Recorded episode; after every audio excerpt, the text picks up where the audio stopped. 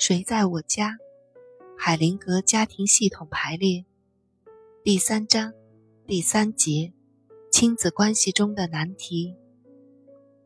收养。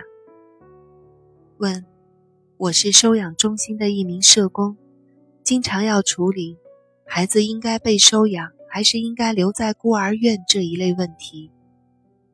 我们还要处理出了问题的收养家庭。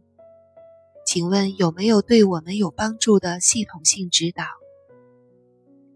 海灵格说：“如果孩子不能够由自己的父母抚养成人，那么祖父母或外祖父母也许是最好的选择。通常他们和孩子的关系很密切。如果他们能收养孩子，一般情况下，孩子们会得到很好的照顾。”万一情况有什么变化，他们回到父母身边也比较容易。如果孩子的祖辈都不在人世，或者祖辈不能接受他们，那么接下来的选择常常是父母的兄弟姐妹。仅仅在家族中没有人能做到这一点的时候，收养才最后纳入考虑的范围。根据我处理这类家庭的经验判断。决定性因素是养父母的意图。如果他们的所作所为真是为了孩子的利益，那么收养就可能会有一个好的结局。养父母真正考虑的，常常并不是孩子的利益，而是自己的利益。很常见的就是，他们没有孩子，想超越自然给他们设下的界限。想让孩子把他们拉出失望的泥潭。当这种情况出现时，付出和接受的基本流动，以及关系中的法则，在他们开始之前就已经被搞乱了。父母只能期望接受他们行为的后果，而孩子也将会受苦。如果一对伴侣收养一个孩子，是出于自己的需要。不是出于关心孩子的开心快乐，那么为了满足自己个人的需要，他们会悍然地把孩子从亲生父母那边带过来。在系统中，这相当于一种偷窃孩子的行为，因此将会在家庭系统内引起严重的负面后果。是什么原因让亲生父母把孩子交给别人抚养？并没有多大关系。养父母常常会付出等值的代价，例如，因为错误的理由收养一个孩子之后，养父母常常会离婚。伴侣的牺牲是为了从亲生父母那里抢走他们的孩子所做的补偿。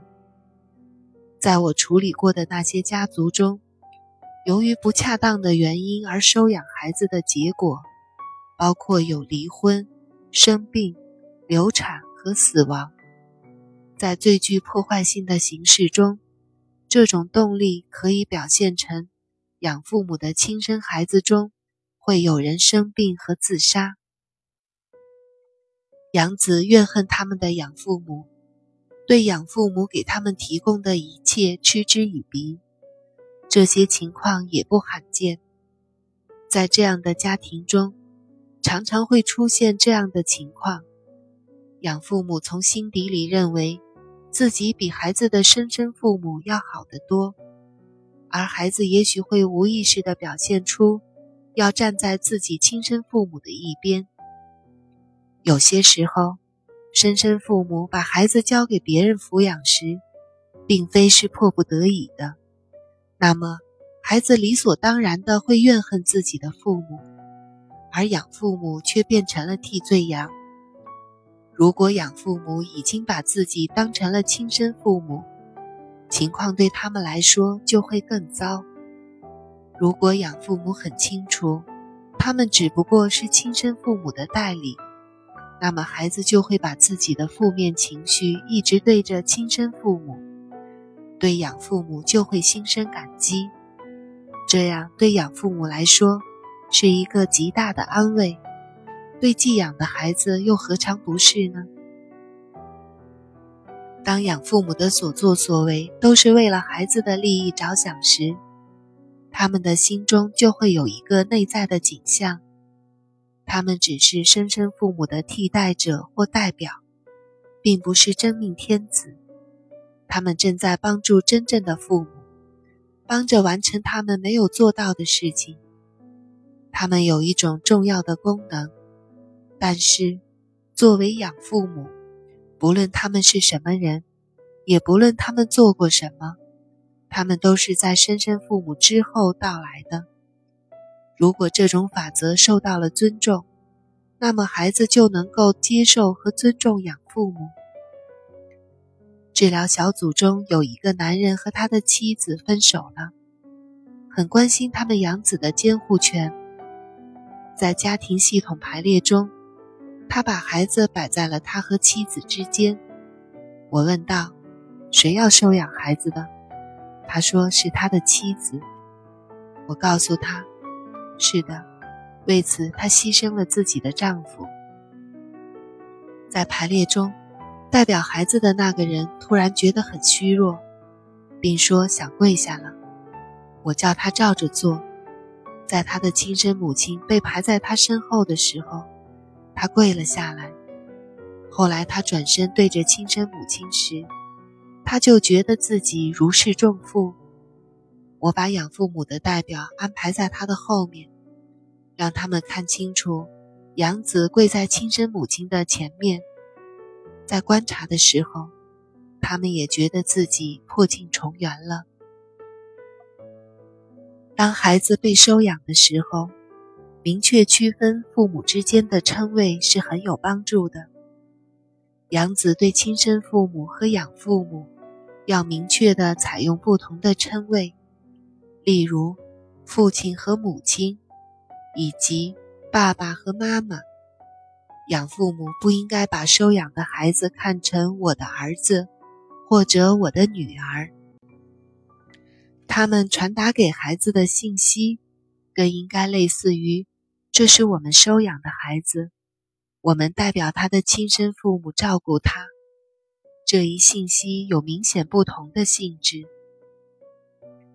任何一种情况都没有固定的解决办法，要点就是养父母要保持对亲生父母很深的尊重，并让孩子也十分清楚这种尊重。在多数情况下。养子保持用自己原来的名字会更好，这样能让他清楚自己是被收养的。